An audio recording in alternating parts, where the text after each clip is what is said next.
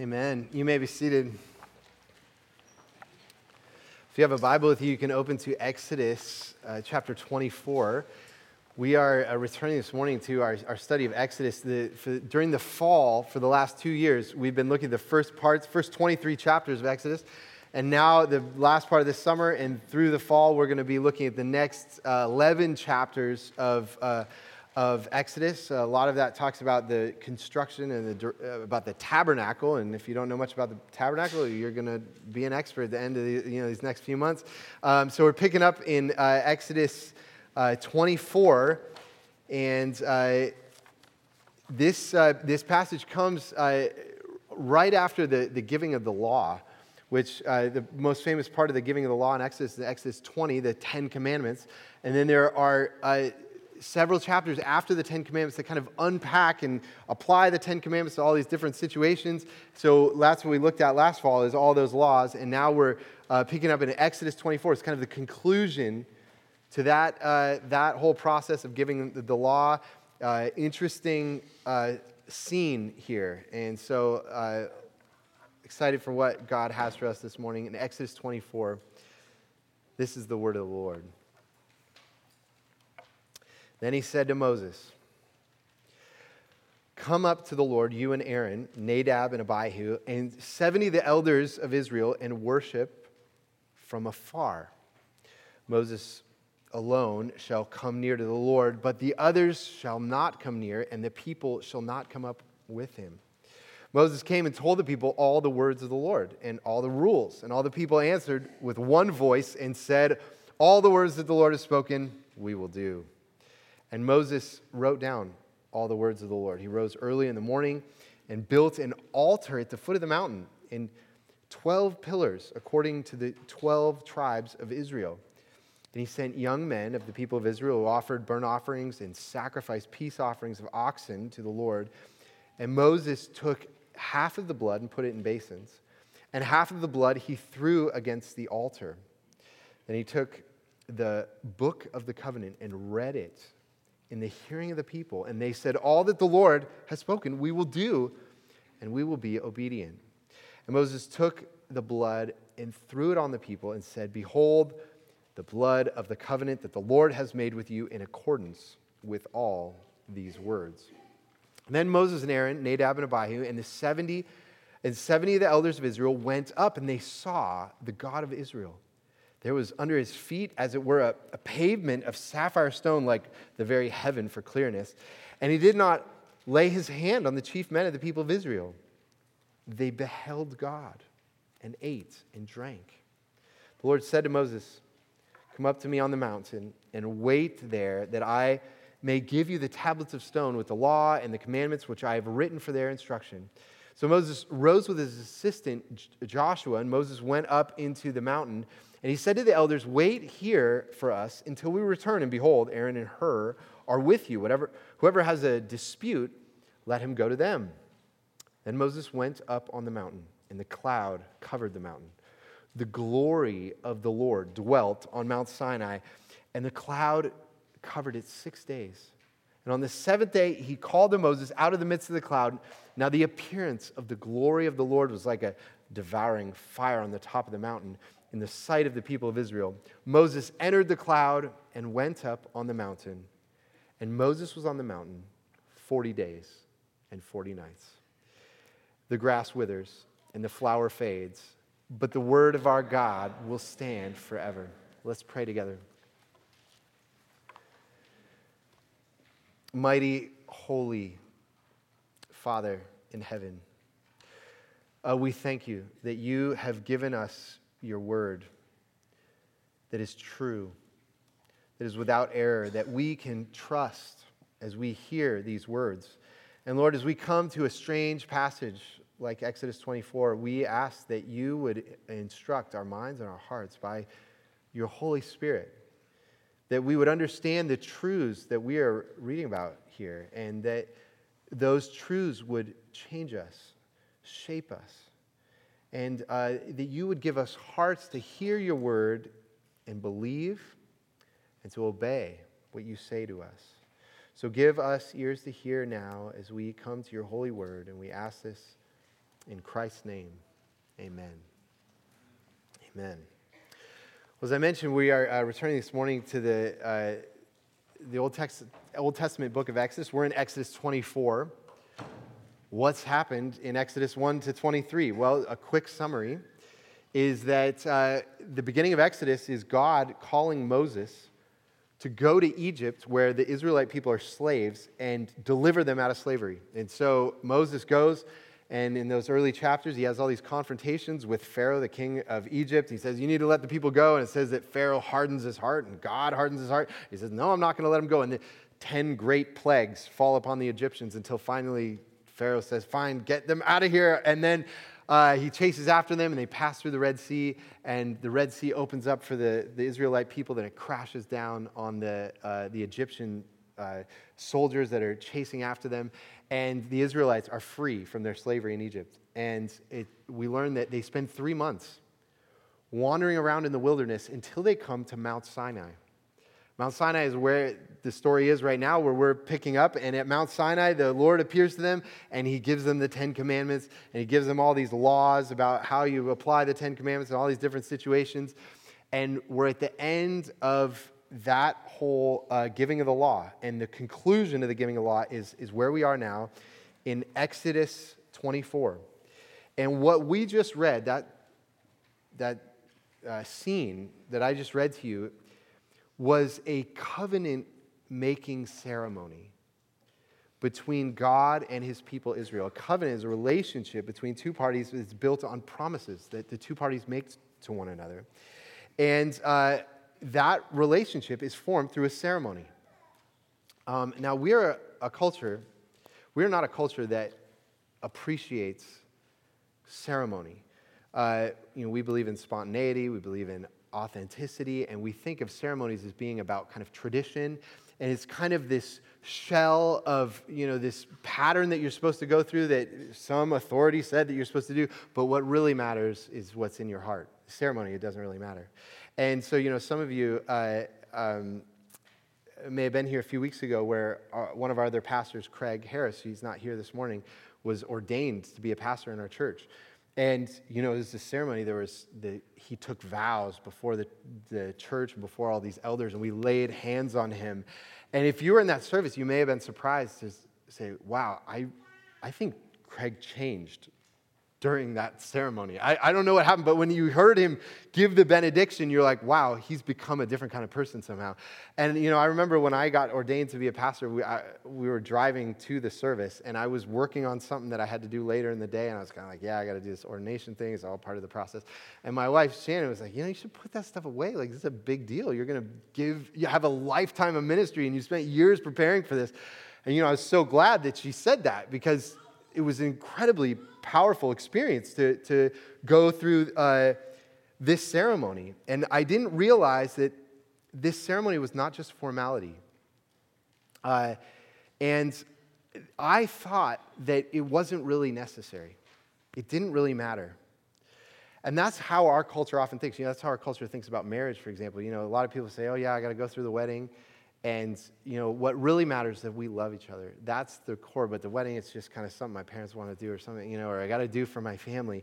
And, uh, but almost every other human culture in history has recognized that when someone passes through an important rite or ceremony, that person is transformed. And you know, some of you experienced that in your wedding. You know, you went on the honeymoon and you got in this huge fight on the honeymoon. You're like, who are you? Like, you're a lot different than you were before the wedding. And what happened? Because you both changed. You, you have now been bound together and you're different people. And, and now you're arguing with a different person.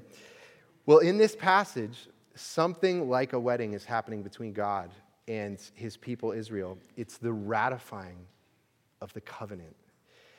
And if you think, you know, an ordination service is memorable or a wedding is memorable, I'll tell you, this scene was memorable, right? Je- or, uh, Moses takes the blood and he's just like sprinkling, pouring blood all over the people. And, you know, you would have left, you would have had blood stains like on your skin for days. You know, you're remembering what happened and be in, on your clothes. As long as you had those clothes, they have blood stains all over his clothes. You're remembering the day that the covenant was made with you. It, it, it changed you, it changed the people. And so this morning, we're going to talk about the concept of covenant, which is one of the most important concepts in the whole Bible. And I want to, there's a lot to say about it. I'm going to say three things in particular from this passage I think are, are helpful for us. And this is what they are is that the covenant is about drawing near to God. The covenant is confirmed by the word and the sacrament. And third, the covenant is fulfilled by Christ three things that the covenant is about drawing near to God, it's about it's confirmed by the word and the sacrament, and the covenant is ultimately fulfilled by Jesus. The, this whole passage is pointing us to, to understand the way we have covenant with God is through the person of Jesus Christ. So, three important points this morning. So, the first is this the covenant is about drawing near to God.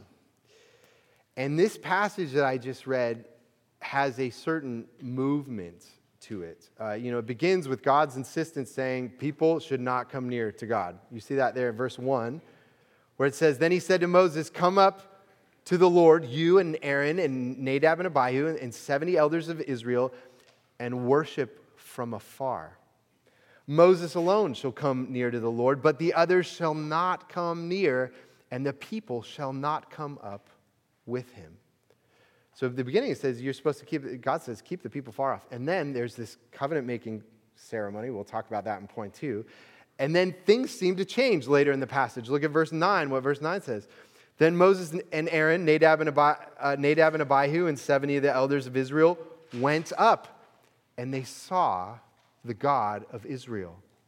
There was under his feet, as it were, a pavement of sapphire stone, like the very heaven for clearness, and he did not lay his hand on the chief men of the people of Israel.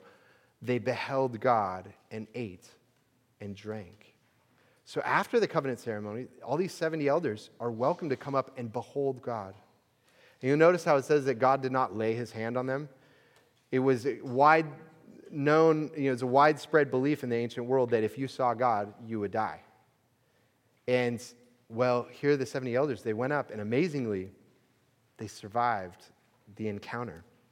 And the number 70 actually is a symbolic number. If you go to the beginning of Exodus, it was 70 descendants of Jacob who went down to live in Egypt. So 70 kind of represents the people of Israel as a whole. So these elders uh, represent the people. And so the covenant is about God making a way for people to come close to him.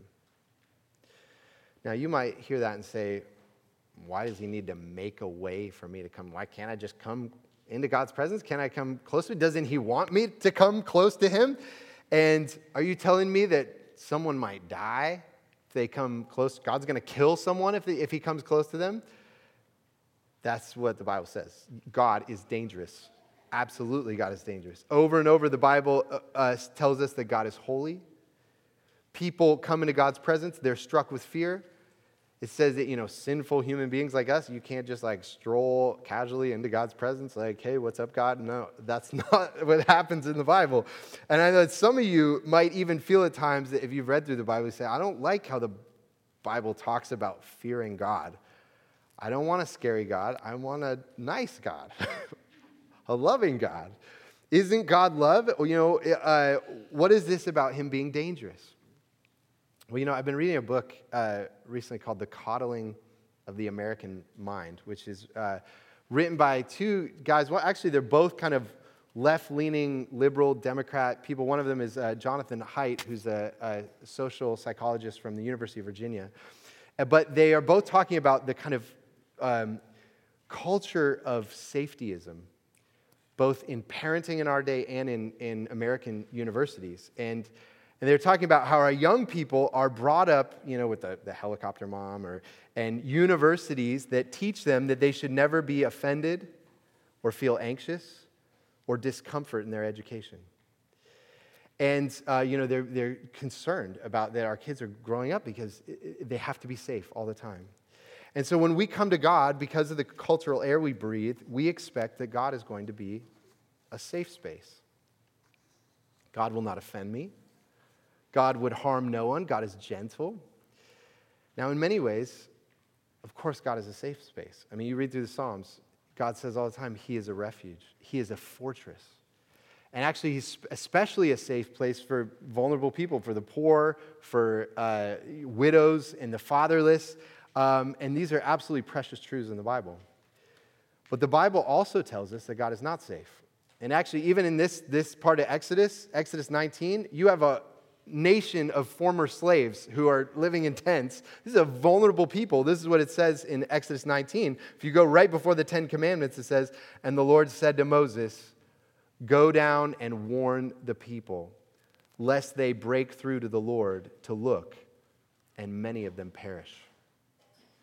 You cross the wrong boundary with God, you will perish. That's what Exodus tells us. It's a danger to draw near to God. So, is this a contradiction? Is God safe or is he not safe? Well, you know, the one answer to that is, you know, what kind of God do the poor, the widow, and the fatherless need? They need a fortress. They need a God that strikes terror in oppressors and abusers. So, first of all, we need God to be dangerous if he's going to protect the poor and the widow and the, and the fatherless. Um, but also, it's possible to see how dangerous and powerful and holy God is and to ask, has He made a way for me to draw near to Him? Is there a way for me to be safe with Him without taking away any of His power and holiness? And the answer is yes, by covenant. Covenant is the way that God has made for us to draw near to Him. And you know, I think there's something in us that deeply longs uh, for this. Life is not meant to be lived danger free. And you know, why in Bellingham do we love mountain biking? You know, we want to go to the edge of danger as fast as we can. You know, I want to go right to the point where my body might just get demolished by a tree or something like that. And I want to survive the encounter, right? And I, I got to the edge of danger and I survived. That's actually what it's going to be like to meet God. Is it's not going to be casually strolling in. It's like, oh, I should die here, but I didn't. I survived. Or, you know, you think about falling in love and asking someone to marry you and being naked with another human being. This is full of fears and dangers of rejection and failure and shame. And real life is not about taking away danger, but going into that scary place and somehow surviving. That is the greatest thrill of being human. And that is what this passage tells us is that God could unmake you. God made you, he could unmake you as well. But he has made a way by covenant for you to draw near to him and to survive. And in his goodness, that's what he wants.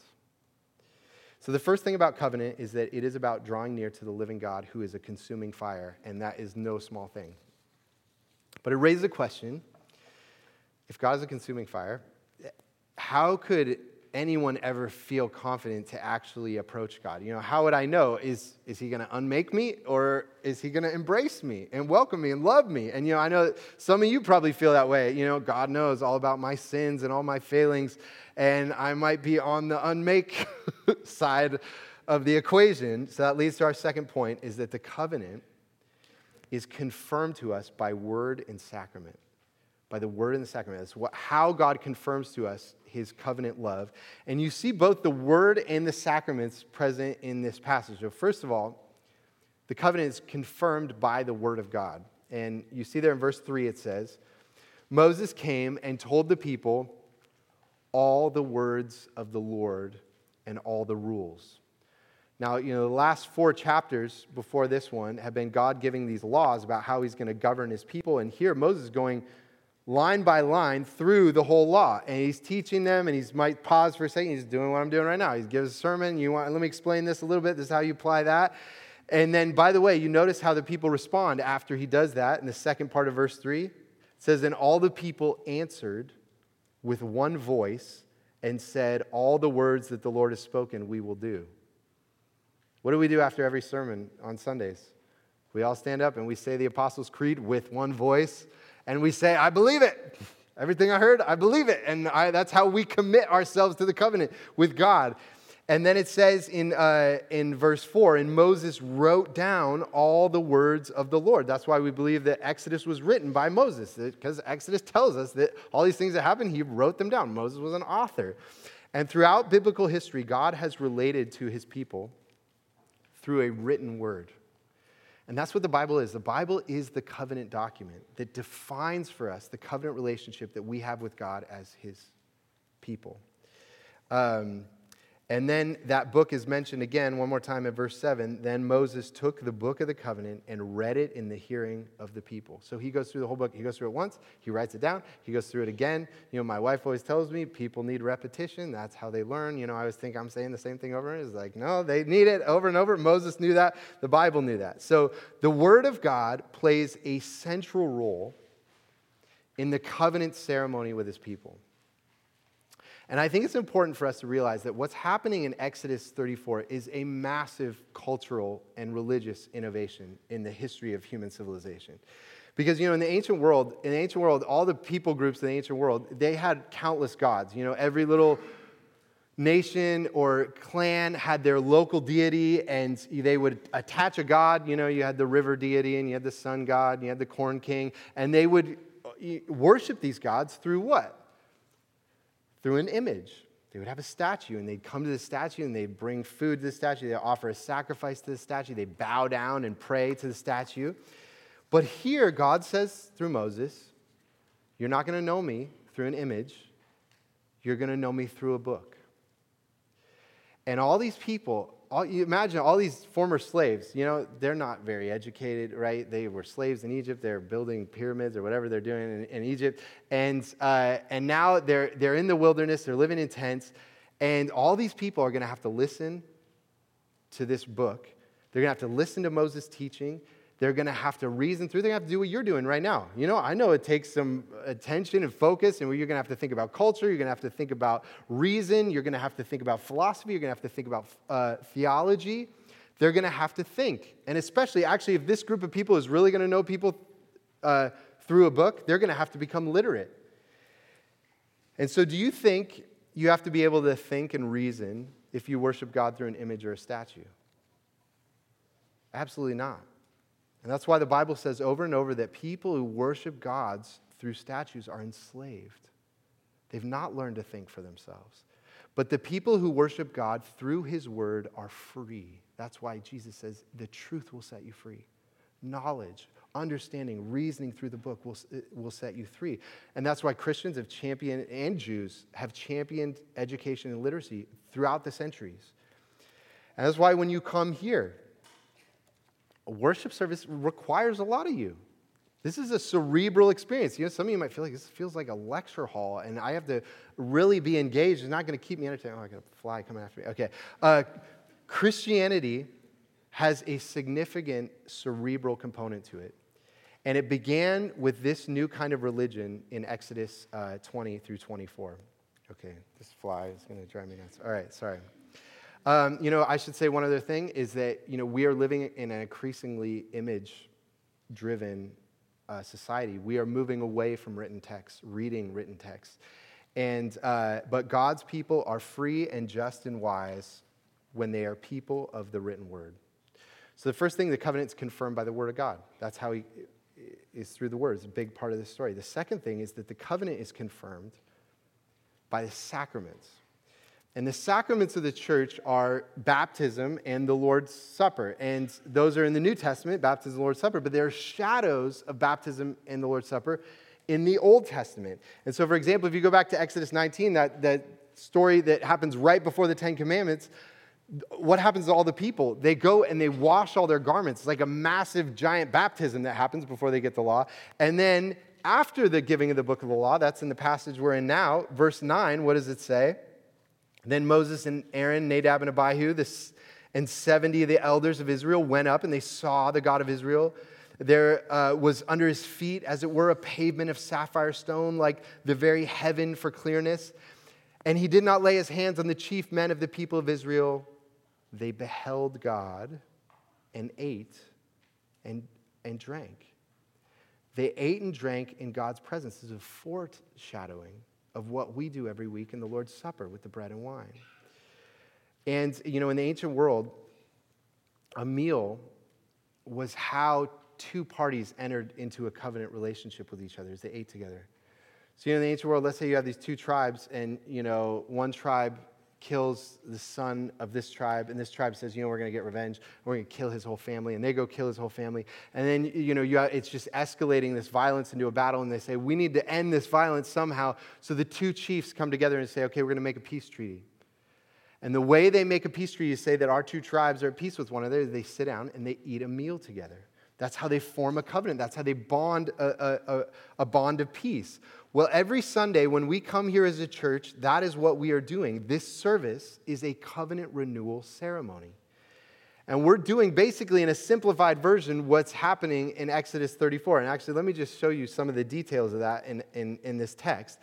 So, how does the covenant ceremony begin in this passage? Well, it says in verse 5 And he sent young men of the people of Israel, offered burnt offerings and sacrificed peace offerings of oxen to the Lord. And Moses took half of the blood and put it in the basins, and half of the blood he threw against the altar.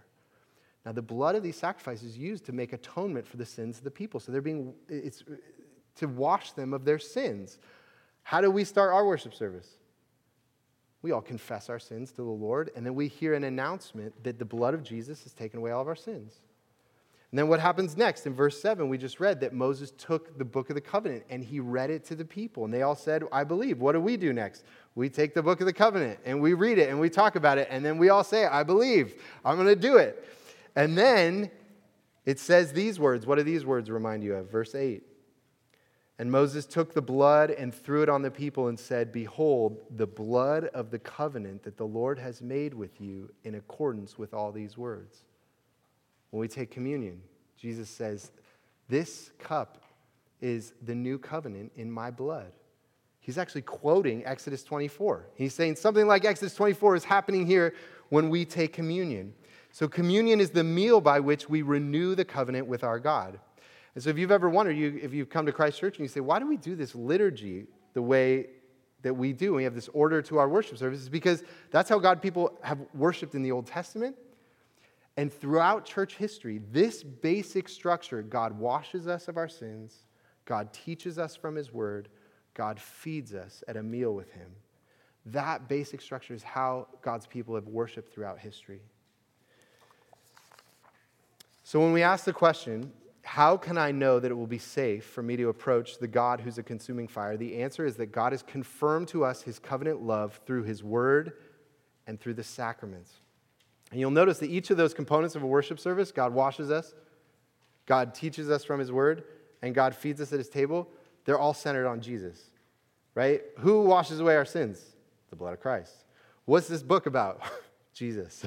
What's this meal about? Jesus.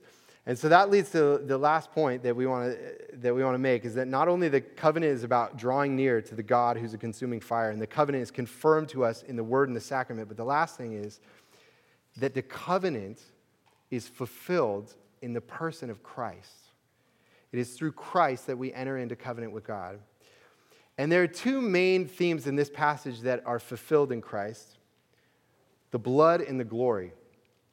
And you know, we read about the blood being put on the altar and the blood sprinkled on the people. And of course, uh, that is a pointing towards the blood of Christ that would wash away our sins. Actually, Isaiah says that the blood of Christ would sprinkle the nation. So, you know, Moses is sprinkling the people with blood. Actually, Jesus will wash the, the sins of all the nations of the world, is, is what he's doing on the cross. But also, this passage talks about the glory of God. And you see that there in verse 15. Then Moses went up on the mountain, and the cloud covered the mountain. The glory of the Lord dwelt on Mount Sinai, and the cloud covered it six days. And on the seventh day, he called Moses out of the midst of the cloud, and the appearance of the glory of the Lord was like a devouring fire on the top of the mountain in the sight of the people of Israel. Moses entered the cloud and went up on the mountain, and Moses was on the mountain 40 days and 40 nights. What the glory of God is this displaying of the glory of God. The glory is the light that shines the perfection of who God is. It's like beholding God's person. And what the New Testament tells us is that God's glory, the light of who He is, is seen most perfectly in the person of Christ. Actually, if you read through the Gospels, you, there's a story that's just like this in the Gospels where Jesus goes up on a mountain with his disciples, and there's a cloud that covers the mountain. And who's there? Moses is there, and Elijah is there. And Jesus is transfigured and his glory is shining and they behold his glory. What that's showing us, it tells us that this whole scene is pointing to the person of Jesus. Now, when you uh, hear that, you might say, You know, this doesn't seem a lot like what we're doing here. You know, it's got the blood and the fire and the cloud and the glory. You know, it sounds this sounds more like kind of a pre-modern mythological kind of story. And it sounds pretty different than the kind of cerebral, philosophical, you know, rational thing that I was talking about earlier. Which kind of religion is Christianity? Is it blood and fire or is it philosophy and morals? Well, C.S. Lewis uh, gave a, a, lecture in the 40s to a group of pastors, and he said, you know, throughout human history, there have basically been two kinds of religions, which he calls thick and clear religions. And this is, this is how he describes them. Get out of there. Uh, by thick, I mean those which have orgies and ecstasies and mysteries and local attachments. Africa is full of thick religions. By clear, I mean those which are philosophical, ethical, and universalizing. Stoicism, Buddhism, and the ethical church are clear religions. Now, if there is a true religion, it must be both thick and clear. For the true God must have made both the child and the man, both the savage and the citizen, both the head and the belly. And I think you know, we should all admit that there's something in, us that wants the true religion to be about blood and fire and sweat and passion and glory and clouds and mountains and about philosophy and morals. Like all of that mixed together. And that Lewis goes on and he says, Christianity really breaks down the middle wall of the partition. It takes a convert from Central Africa and tells him to obey an enlightened universal ethic. It takes a 20th century academic prig like me and tells me to go fasting to a mystery to drink the blood of the Lord. The savage convert has to be clear. I have to be thick. That is how one knows one has come to the real religion. And what Lewis argues is that only in Jesus these elements of myth and rationality come together perfectly. And that's what Exodus 24 is saying myth and, and rationality, they come together in the person of Christ. And so when we ask the question, how can I have a relationship with the living God? It is not just connecting with the warm, fuzzy energy in the sky. He wants us to know not only the philosophy and, uh, and morals, but also the holiness and power and mystery of the creator of heaven and earth. And the way is through covenant. And covenant with God is only offered to us in Jesus Christ. He is the center of God's word, He is the center of the sacraments. And so if you're here today and you belong to Jesus, what you're doing in this worship service, you are renewing your covenant with your Lord by faith through this meal, through hearing this word. If you are here and you are not in covenant with God, the consuming fire is bidding you to draw near to him by faith to have your sins washed by Jesus, to hear his word and believe, and to be transformed through the waters of baptism. And it is not just a formality, it's not just a ceremony. God's covenant will transform you. And when you have entered into covenant with him through Christ, I tell you, you will never be the same. Praise be to God. Let's pray. Holy Father in heaven, we praise you for your power and holiness. We thank you that you speak the words of this strange passage from an alien world into a, culture that is starved to know your wisdom, your perfection, your holiness, your mystery. And so, uh, Lord, give us hearts of faith as we draw near to you by way of the covenant that is ours in Christ. I pray for those who are here who may not know you or be in covenant with you that your spirit would draw their souls, their minds to the mystery who is Christ. In his name we pray. Amen. Holiness. We thank you that you speak the words of this strange passage from an alien world into a culture that is starved to know your wisdom, your perfection, your holiness, your mystery. And so, uh, Lord, give us hearts of faith as we draw near to you by way of the covenant that is ours in Christ. I pray for those who are here who may not know you or be in covenant with you that your Spirit would draw their souls, their minds, to the mystery who is Christ. In his name we pray. Amen.